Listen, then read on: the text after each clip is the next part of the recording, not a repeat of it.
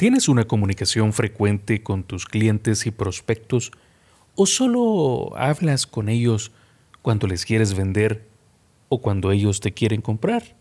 De eso voy a hablarte hoy y de cómo puedes aprovechar las relaciones para generar confianza o generar más ventas.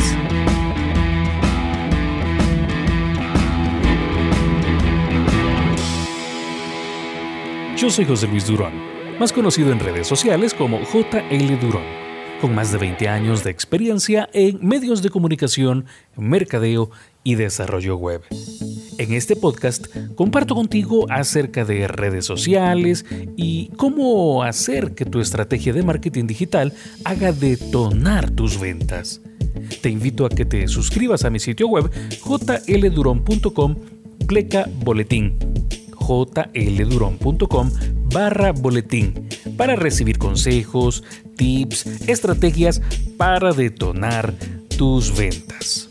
Una de las recomendaciones que siempre hago es que mantengas abierto el canal de comunicación con tus clientes y prospectos pues eh, eh, aunque no estés vendiendo en ese momento o él no te esté comprando, lo ideal es que mantengas en lo más alto eh, tu posición en la mente de tu cliente para cuando necesite una solución o un producto, pues lo primero que venga a su memoria sea tu marca, seas tú.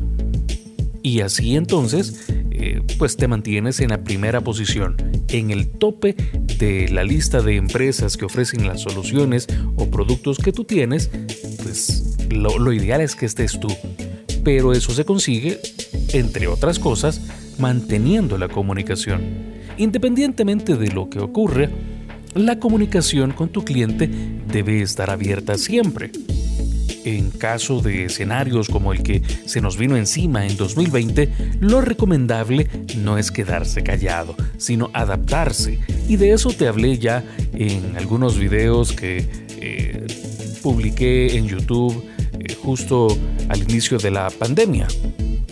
David Gómez, exitoso autor colombiano, de quien ya te he hablado en este podcast y eh, de quien presenté una entrevista que recién también eh, a inicio de 2020, en su canal de YouTube hizo referencia a este mismo tema también, eh, en el que dice que aunque estés planeando cerrar tu negocio o tu empresa, no cierres el hilo de comunicación con tus clientes. Y no es coincidencia, es que así debe ser la comunicación debe ser permanente.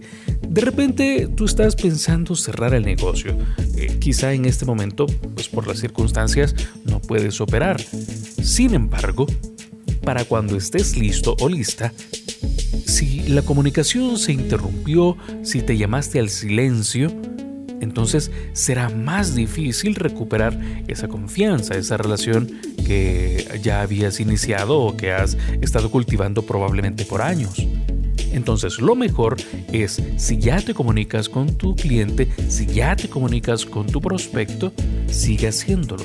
Probablemente con un mensaje diferente, con un tema diferente, quizá eh, con una frecuencia menor. Si antes eh, hablabas con él o con ella todas las semanas o una vez al día, entonces vas a probablemente bajar la frecuencia con la que vas a eh, comunicarte. Pero no hay que eh, eh, desaparecer, no hay que guardar silencio, no hay que llamarse al silencio, sino mantener la comunicación, pero tomando en cuenta algunas cosas de las cuales ya te hablé también en, un episodio anterior de este podcast, y es que debes ser relevante, debes ser empático y pues la comunicación debe ser sincera. Eso es muy importante eh, mantenerlo en la mente. Una de las lecciones que nos ha dejado la pandemia es que debemos ser cuidadosos con el mensaje que enviamos, pero también debemos cuidar el tono en el que decimos las cosas, no solo el mensaje, sino la manera en la que hablamos con el cliente. Incluso es importante eh, cuidar la hora, cuidar el tiempo llegar de manera oportuna en la comunicación para con el cliente. Ya sabes tú a qué hora te está escuchando más tu cliente, ya sabes tú a qué hora lee más tus correos electrónicos o tus posteos tu cliente. es importante que revises esas métricas, porque si tu cliente eh, probablemente cambió su rutina eh, con todo esto de la pandemia, quizá no está conectándose a Facebook eh, a la misma hora que lo hacía antes. Probablemente lo hace muy temprano o quizá al llegar a su casa después del trabajo, si es que ya está saliendo. Es importante entonces que revises esas métricas porque no funciona igual para todos. Alguien hace unos días preguntaba en Facebook, ¿por qué ahora todo mundo hace webinars los jueves a las 6 de la tarde? No sé de dónde sacó esa métrica, pero eh, es curioso que a él por lo menos lo están eh, targeteando, a él por lo menos lo están eh, dirigiendo hacia actividades de webinar los jueves a las 6 de la tarde.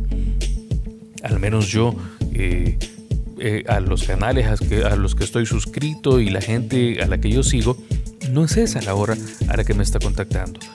Por eso entonces digo, ¿a qué hora está leyendo tu cliente, tu prospecto, los correos electrónicos? ¿A qué hora está eh, revisando su Facebook su Instagram?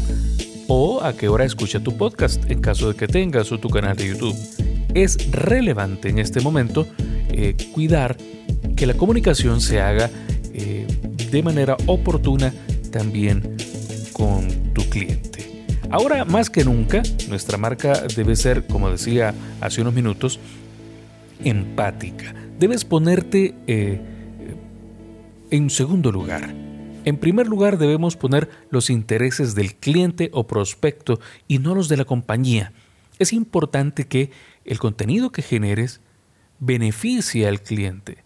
Si estás eh, queriendo vender una solución, si estás llegando a un dolor de tu cliente, de tu avatar, y, quieres que en algún momento el cliente te compre o vuelva a comprarte, no estés solo contactando para vender. En lugar de eso, contáctale para ofrecer soluciones. Incluso al, al, cliente le sorprende cuando le contactamos para desearle un buen día simplemente, para saludarle, para saber cómo está, para desear que, que las cosas estén funcionando bien para él o para ella. No solo debemos contactar para vender. Y es que eh, el distanciamiento y la cuarentena nos ha expuesto a un mayor volumen de información. Por tanto, debemos ser relevantes para nuestro público objetivo. Si no, pues seguramente eh, va a pasar rapidísimo de tu posteo, va a pasar rapidísimo de tu correo electrónico, porque así como tú le estás escribiendo, muchos otros más no necesariamente de tu competencia, sino de otros servicios, de otras soluciones, de la vida misma, hay muchas más personas, muchas más eh, marcas contactando a tu cliente, a tu público objetivo. Entonces, tu comunicación por eso debe ser a tiempo, pero también debe ser relevante. El cliente debe querer abrir tus correos electrónicos. El cliente debe querer ver tus posteos. Si antes de la pandemia mantenías contacto con el cliente de manera ordenada y bajo una estrategia de contenido, este es momento para seguir haciéndolo.